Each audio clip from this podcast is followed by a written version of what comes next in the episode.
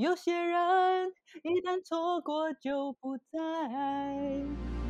你好，欢迎来到兼职海开，我是 Pervia，我是小贺 Elvin。今天邀请到的来宾呢，先到新加坡工作，然后来到曼谷。Hello，Karen，大家好，我是曼谷刘若英。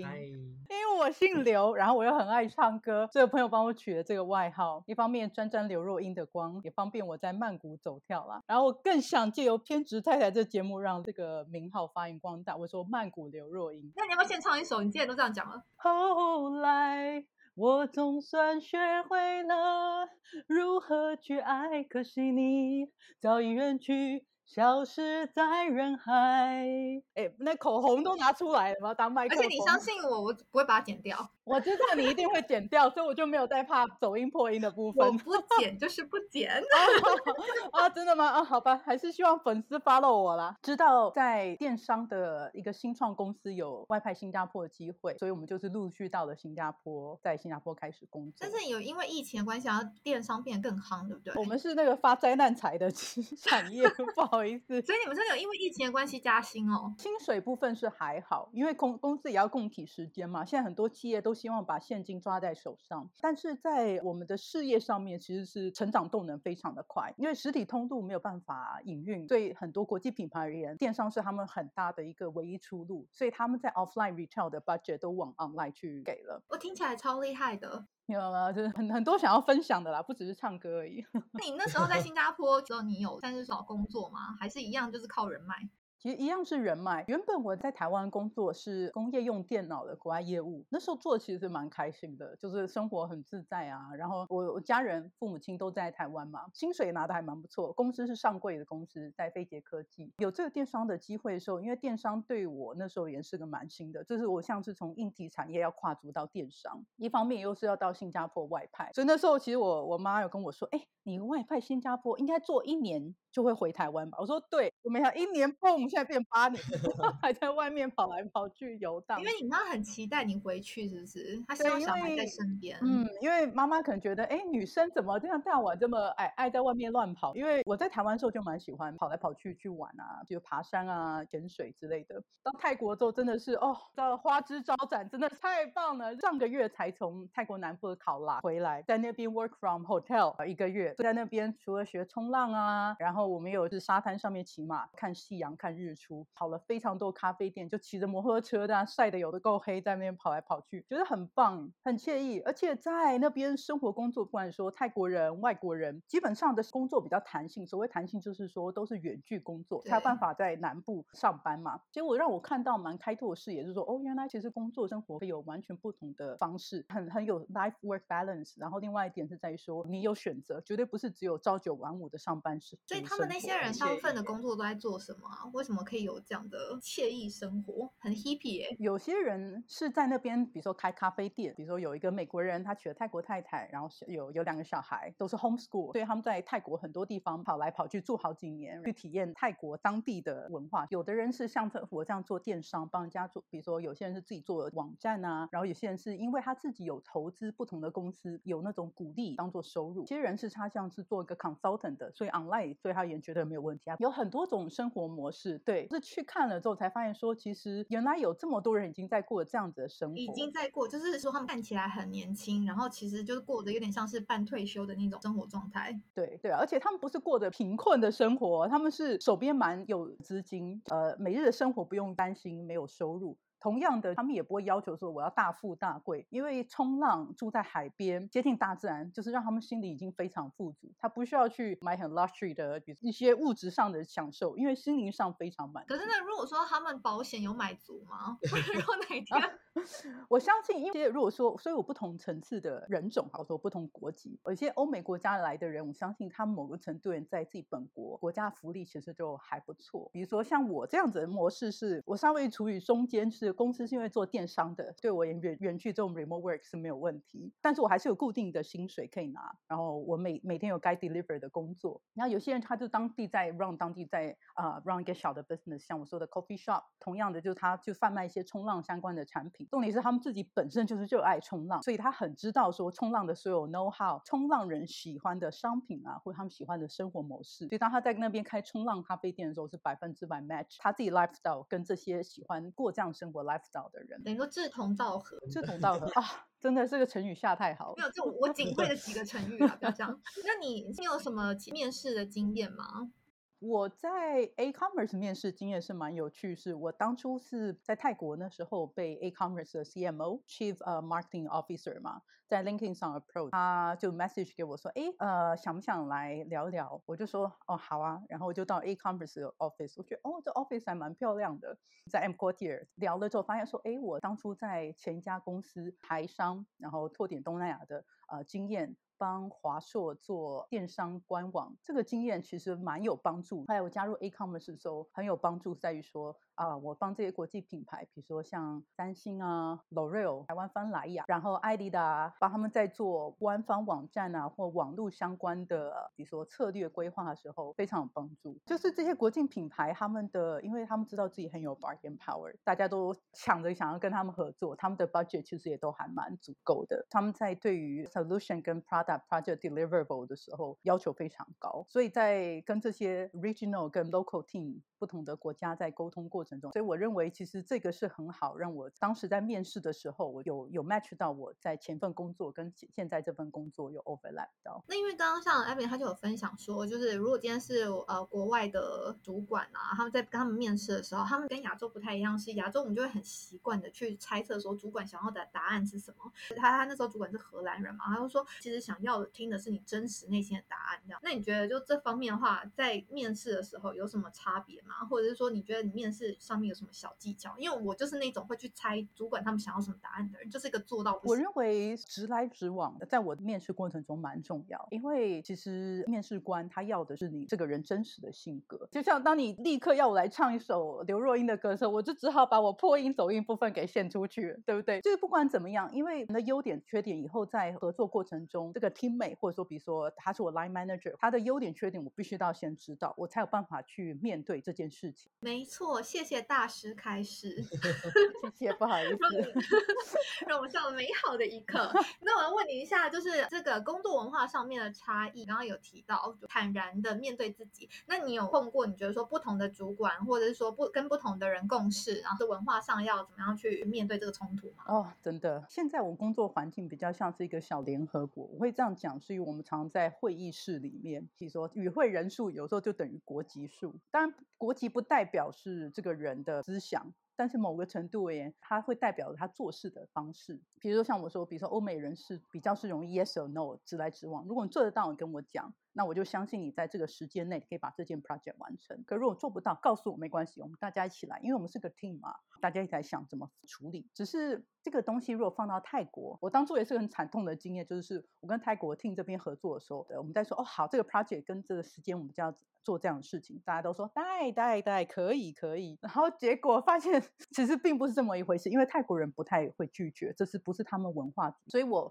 我变成我要私底下去跟这些人再去做进一步的确认，说，哎，好，我们这个 project A B C 有这样的时间，这样 deliverable 要做到，确定可以吗？因为在人多的场合，泰国人通常会觉得拒绝是一个不礼貌的事情。当我们在 one on one 的时候，他们比较愿意打开心就说，呃，其实可能会有些问题，我想说啊。好，李佳在我来问呢 啊，就多进一步沟通。所以我认为，在跟亚裔的呃同事们共事的时候，我会通常会多花点心思去做多一步层面的确认。但跟欧美的同事沟通的时候，我就知道说不用担心。他如果真的说做不到，那表示他已经思考过。哎，老娘办不到哦，不要来逼我这样。那大家一起来处理这个，面对这个问题。那你觉得，呃，你因为你去很多不一样的地方出差嘛，然后你有没有一些就是在国外发生的趣？象深刻的就是在菲律宾的时候遇到乞丐来来讨钱，那时候跟客户开完会啊，就走出了办公室的时候，发现外面下大雨，我想说啊怎么办？叫不到车，旁边有一台那种像是嘟嘟，但是就是更小的三轮车这样，然后我跟我同事就挤上，然后说，哎，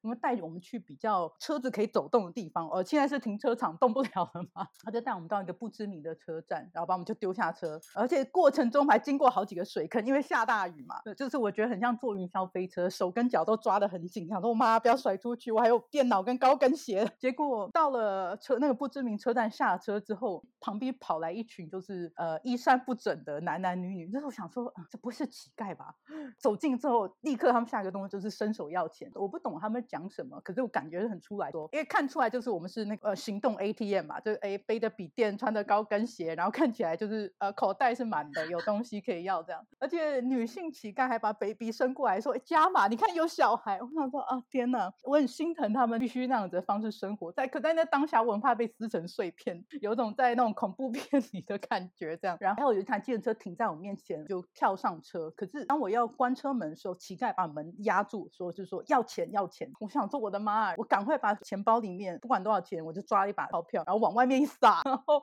乞丐在不注意在分心去抢钱的过程中，赶快把门拉上。重点是电车在我还把钱往外还在撒的 moment，他就把油门加下去，我就是整个人这样哦，然后把门这样带上。我想说是在拍恐怖片，刚刚是僵尸吗？是不把门关起来嘛，就是不让你走嘛，除非拿到东西，所以就把车门这样住。对，就是乞丐的那啊，我也不可能说不知道是不是乞丐，可是他们衣衫不整的把门抓着，然后我想说我不给钱，因为我本来不想把钱包拿出来，是很怕说钱包整个会被拿走，可我就把我正好把钱包里的一些现金拿出来，钞票往外撒。当他们在分心过程中手放开了车门，司机立刻把油加了，因为他我像他经验丰富，这里会发生的事情，然后我就连人带门这样一个力道把门拉上，在那个 moment，然后我心想说我还有轻微发抖，我想说天哪，我刚刚如果被拖下车会发生什么事？我 想说这是一份工作，但我怎么觉得我差点命都没了这样？对。那所以你有特别喜欢或不喜欢新加坡什么地方吗？呃，我喜欢新加坡的井井有条，我很喜欢在那边的生活过得很舒服惬意。然后当然他的语言也是一个，就是跟我我的泰语很菜啦，所以我比较起来的话，我觉得在新加坡我的沟通是。很通顺的，我 English 没有问题嘛，Uncle Auntie 啊，然后啊的那个 Hokkien，他们讲 Hokkien 跟台语很像啊，假爸爸哎这些东西我也会可以凑上几句，那中文更不用说，所以他们常常比如说有时候一句话里面说 Auntie 你今天假爸爸哎，我想说啊我都听得懂啊。可是这场景后来泰国，我想说啊，跟阿赖啊，因为我我我的工作环境目前工作环境没有比较没有在讲泰语，都是讲英文为主，所以我的泰语呈现就是菜菜子的状态。所以我喜欢新加坡就是在于的语言啊，它的生活环境。那不太喜欢新加坡的点，我觉得主要是说它的它的地方稍微比较小一点，嗯，也会比稍微有点容易无聊啦。就是周末的娱乐通常是逛 shopping mall 啊，然后看电影，还有爬枕头山。在泰国我就可以爬到真的山，在新加坡的时候就爬枕头山本人的这样。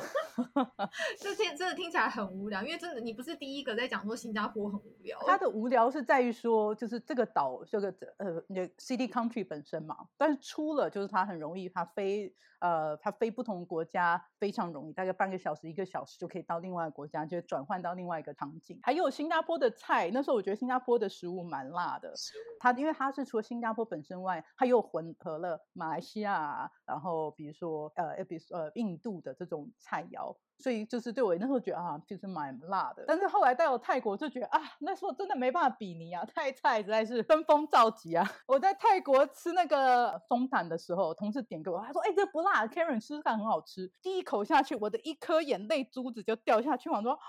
他们说你哭了。”我说：“对，因为这个不辣很辣。”他们的那种同样跟台湾的什么泰式料理的餐厅还是不太一样，对不对？对，就是可能都有调整过了。对，没错，没错。泰国是真的很辣很辣，就算他们很辣不辣，他们也是会很辣，因为他们可能那个瓮里面就已经有嗯上一个客人的辣度了，然后再把你放进去，他就会没有加辣啊或什么的，我就是有加一点嗯点啊，但是还是很辣。那我们就是现在要插播一下，就有其他网友的留言的。OK，他呢有网友留言讲说呢，标题呢要再耸动，还有清楚一点，像是呢加入泰国两个字，对泰国有兴趣的人就会点进来。嗯确实啊，这个部分我那时候觉得我标题呢下的不够耸动，就像你讲的，或者是我觉得我标题下的不太好。如果你让我再想一次的话，我可能会想说，在泰国上课，如果不是骑大象的话，该怎么去？毕竟大家对于泰国的印象是这个样子嘛。还有人妖？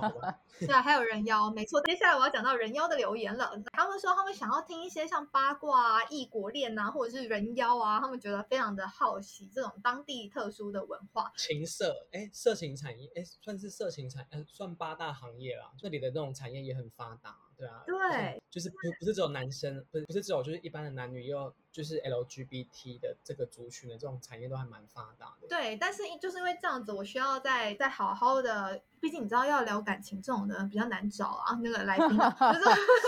就是我会往这方向努力，好吗？谢谢你们的建议。然后呢，呃，关于呢呃异国恋的话，这部分其实是有的。那至于最后的大象这种当地特色呢，确实大象是比在台湾还要容易看得到，没错。但是基本上也只有在观光区，因为呢，其实曼谷就算是一个都市啊，很进步的都市，所以可能跟你们想象的那种观光区的地方会不太一样。OK，那我们现在切回来，从新加坡我们之后换到了泰国。那泰国呢，小贺他说他想要尝试看看，就是做发问的，所以呢，接下来由小贺来做问题揭露，小哦贺像，像 Carrie 在泰国上班工作的话，有没有特别喜欢泰国生活的哪里？有。呃，我们有要切换到情色什么人妖吗？啊，没有吧？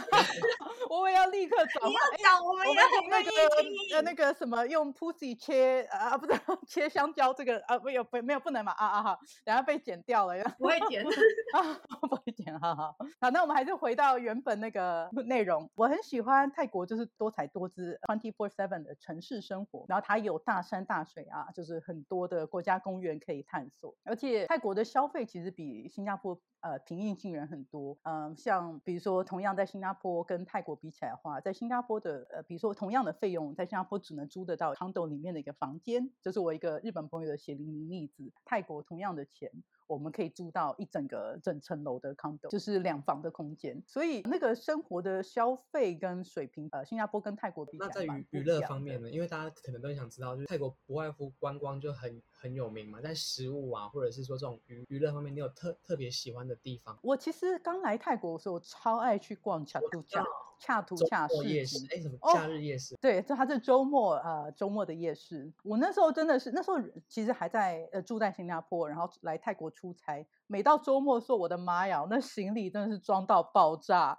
就我很喜欢泰国的，比如说这种手工艺的，比如说球球灯啊，或手工雕的，甚至大象这些，我都会买回去给给同事、给朋友当做伴手礼。然后泰国的像呃，如果说伴手礼的话，其实像泰国的蓝象的一些酱料啊，或做那种自己煮把嘎抛这种，也是都是朋友们蛮喜欢说，哎，呃，帮我下次从泰国带回来一点啊，然后就是至少带个味道，就是有那种 flavor 还有一个那个什么奶茶，是不是啊？啊，对对对，手标大拇指牌那个手手标奶茶超有名，他们的冰淇淋也还蛮好吃的，就是除了奶茶之外，对，但冰淇淋比较难带去带回台湾呐、啊，就是冰淇淋要在当地吃也是很好吃很浓郁的过欸太奶味这样。那你在泰国谢谢，推荐哦。对，那你在泰国，你有特别讨厌泰国生活什么地方吗？就是让你觉得不方便，或是不是那么舒服的地方？因为我还是难免会跟新加坡跟台湾的基础建设比，那泰国基础建设是真的有些可以改善的地方。生活在这边，他觉得哎，这个马路感觉哎蛮蛮蛮蛮不不平的，就是很容易颠簸。然后新加坡的路是平到 F1 赛车比每一年都会在那边比赛，你可以想见，就是他们要开 F1 赛车在马路上比赛，那条路需要有多平？因为只要有一个坑洞，那选手就飞出去了啊，安全就有问题。这样，所以两项比较就是会有落差。那古跟台湾的道路比 哪一个比较差？因为我记得新新北市有很多地方坑坑坑坑巴巴很多哎、我觉得其实呃，当然就是不同地区啦，可能比如说泰国的皇室附近可能就会比较好啊，你懂我意思吧？它的重点建设，但是泰国的比如说曼谷好了，就说以城市跟城市的话比起来的话，曼谷的坑巴程度上，我会觉得一种哎。坐那种诶越野车，有时候会有那种感觉，坐在车子里。因为他们是 M 型社会，所以如果好的地嗯方就会弄得很好，但是如果他们随便坐的地方，你就会看到那种就是很丑啊，一堆电缆线啊，哦，对，我想到我之前去那个夸比，好惊人哦！我忘记中文是什么，克比岛吗还是什么？卡比，哦，对，嗯卡比就蛮惊人，可是它那地方就很漂亮，但就是真真的是没有什么建设可言，就可以看到很原始的那种生活形形态。嗯哼，对某些人而言，原始生活形态反而是一个自然之美啊、呃比如说像我朋友在新加坡工作的，假设今天在欧洲，我们认为这些都是发展比较完全的国家，对，来到了像比如说嘎比亚，不一定曼谷，因为曼谷已经是个城市，到了呃嘎比亚，甚至于像狗兰达。啊、兰塔岛是非常著名，欧洲人是欧美人是特爱去的。其实之前去兰塔岛玩的时候，发现说，嗯，我来到小欧洲嘛，路上看不到什么亚裔人，大部分都是欧洲人比较多。那还蛮棒。所以说，对他们就是如果有保存比较原始的状态，反而对一些观光客或一些呃来玩的人而言是，这就是它的美，它真的美是可能年轻人的话，对会比较喜欢都市，但也要看人。那越来越大的话，可能会觉得说那种自然生态美是越来越难是啊，是啊没错，。就是可以静静坐在比如说沙滩边，然后享受看着大自然那个山啊、岩石跟海滩，然后喝着一杯调酒，哎。这样是不是感觉有有年纪有一点的啊？怎么会讲？对我也很爱啊，感我很爱觉好像跳舞跳啊很像一部。电影，就是那个茱莉亚·罗伯兹那部《Eat, Pray, Love》，就在那边 seeking your inner 对没错。所以我觉得在这是在东南亚的一些呃岛屿的地方，可以感受到这种跟一般的岛国，小比如说这 city city country，我说岛国比起来，没有完全截然不同的生活。人就这样嘛，我觉得人好像就像我在这几这几个国家的工作生活中，常常是离开台湾，觉得啊，好想念点书籍哦，啊。好想念在台湾的生活，可是比如说，我相信当我离开，像我像我现在离开新加坡，我就觉得啊，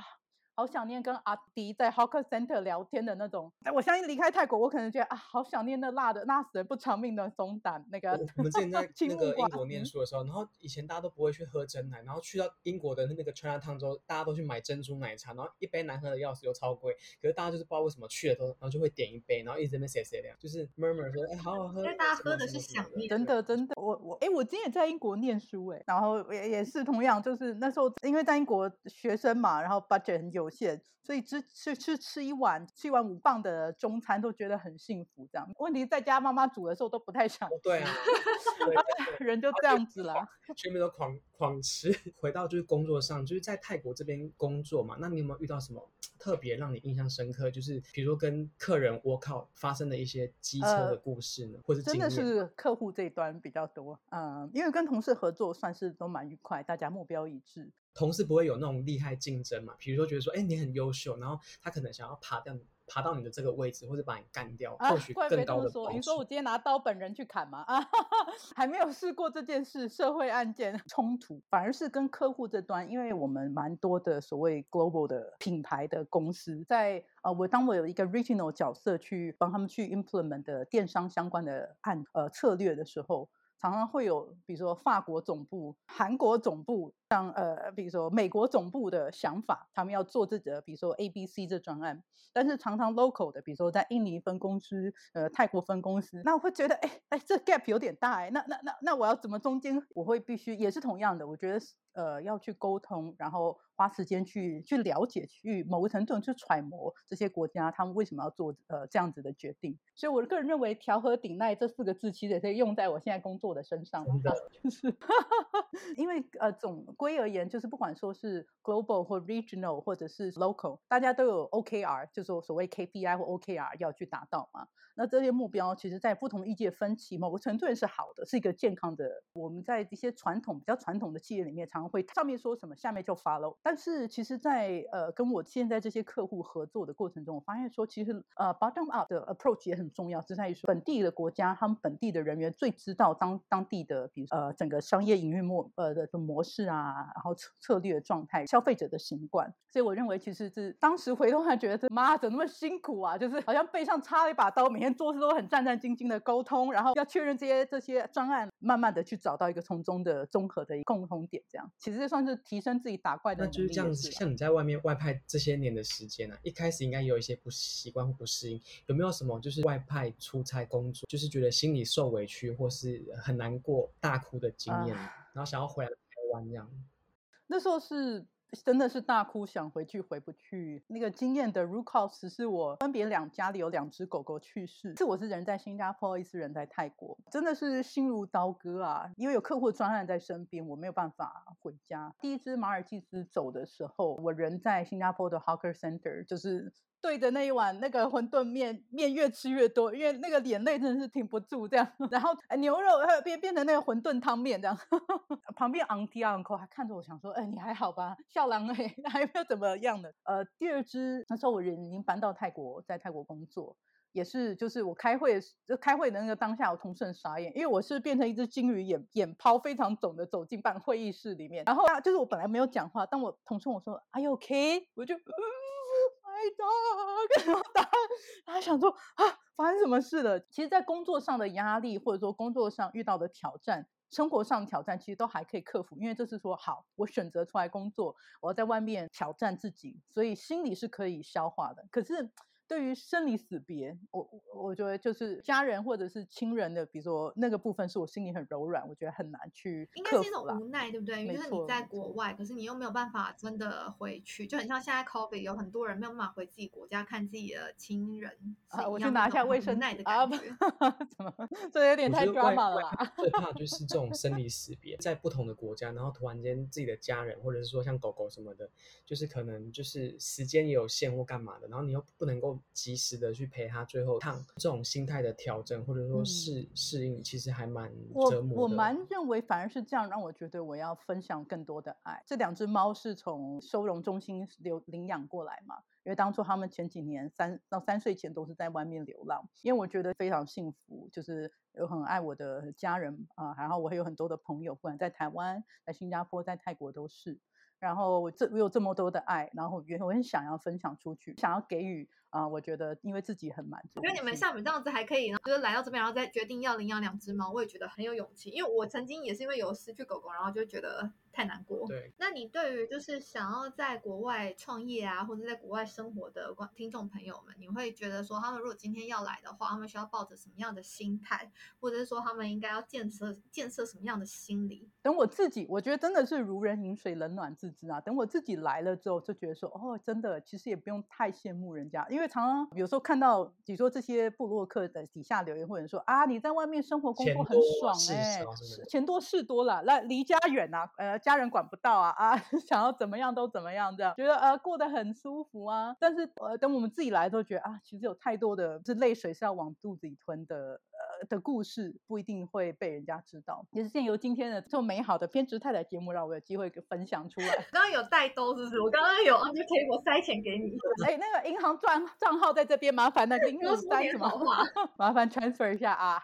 呃，那个那个 credit card 我也接受了啊，刷卡机。但是就是我觉得在台湾相较之下，台湾就是一个舒适圈，因为再怎么讲，我们都是同文同种，然后语言不会有任何隔阂。然后食物啊，文化，基本上怎么样揣摩？用脚，有时候有些事情大概脚趾头都可以猜得出来。我说比喻那个难度哦，等人到了新加坡，甚至到了泰国，我就是隔着一层语言，我会觉得，哎，那这泰文到底在讲什么？或者比如说像我跟菲律宾啊、跟印尼啊，呃，同事在沟通的时候，比如他们在他们有时候跟英文跟我沟通完之后，会用呃当地语言再沟通一次，讲一些比较细的东西。我在旁边这样发呆，想说，嗯，让我睡个觉吧。就是就是会有很多种，就是呃，就不舒服的那个不舒服在于说，不是真的不舒服，而是说要跳脱自己原本生活像在一个舒适圈，好像生活在鱼缸里面，那个水的温度啊都很自在，每天都有一样的事情重复在发生。啊！但是当离开这个鱼缸之后，那像我刚刚说，文化差异、语言隔阂，有时候甚至于落地想要生根，但是又生不了根。然后还有是身份认同，很多种问题啊，其实每天扎扎实实都在发生。那我认为跳出鱼缸啊，一定会有挣扎，因为走离出离开舒适圈，破茧而出，就是充满不确定性。我觉得这也是一个点，就像我刚提到的，才能回头去珍惜，说哦，原来自己身边有的一切的简单幸福，真的是很美好。像像像以前在台湾时候，比如说走路到家巷口就可以点一盘臭豆腐啊、盐酥鸡、干拌面，就随手拈来。可是在这边啊，我 就是觉得，哎，盐酥鸡可能要用 Grab 叫一下，然后哎，干拌面啊自己煮还没有那么好吃，有吗？对啊，而且很贵的那个真奶喝下去都要留言说啊，好感动，家乡味这样子。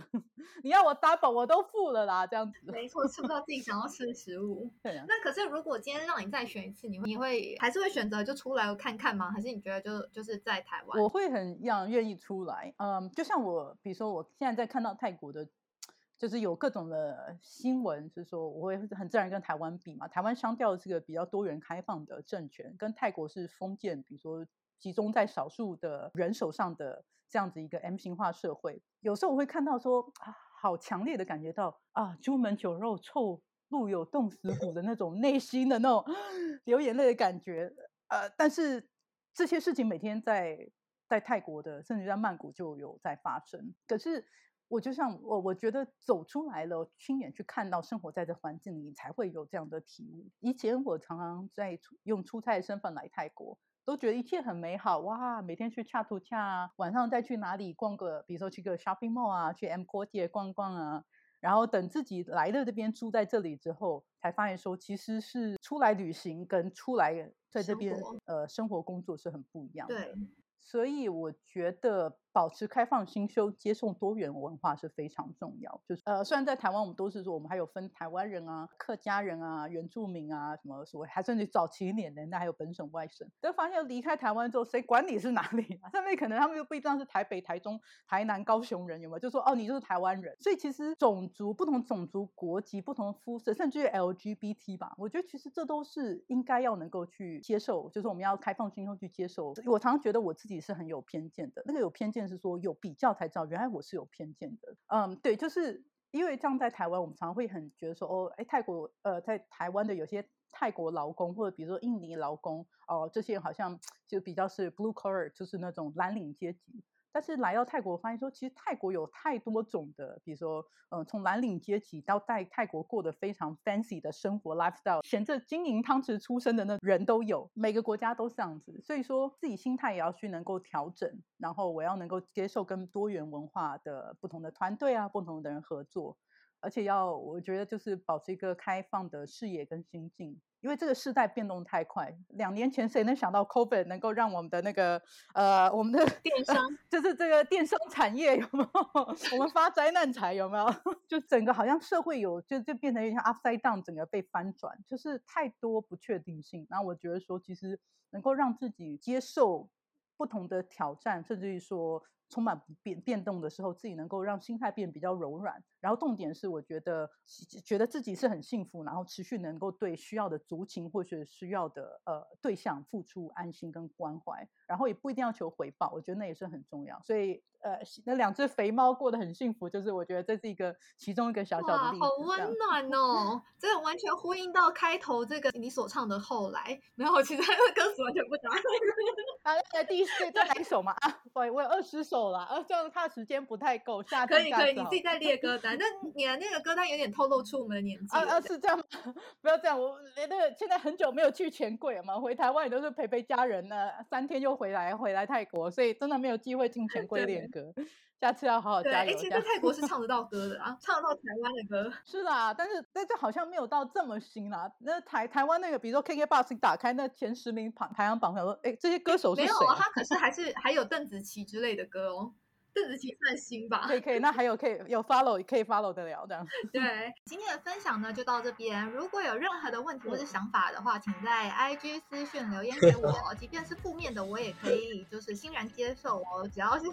建设性的建议，所谓建设性的建议啊，我刚刚已经给出一些我觉得还不错的问题，足够范例。那甚至呢，就是比较少情绪字眼，然后呢比较多理性的沟通，甚至有比较厉害会可以给我一些解决方案的，我都觉得你们很厉害。再来呢，我。本身是一个电脑白痴，虽然今天才录第二集，但是我已经深深觉得网络世界对我来说真是超难懂的。所以呢，有你们鼓励还有支持呢，才能够让这个节目它节目它有被优化的机会或者是动力。那呢，我的 IG 呢会在我的资讯那边呢去留给你们，然后有兴趣的话呢，可以在那边留言给我。呃，如果你们平常习惯使用 FB 的老人家的话，我也有粉砖，我的粉砖你就直接是偏执太太，偏是呃偏是偏执的偏。职是职业的职，太太就是泰国的泰了。那记得按赞，才不会错过每集新出的内容。那今天的节目就到这边，谢谢大家，谢谢大家。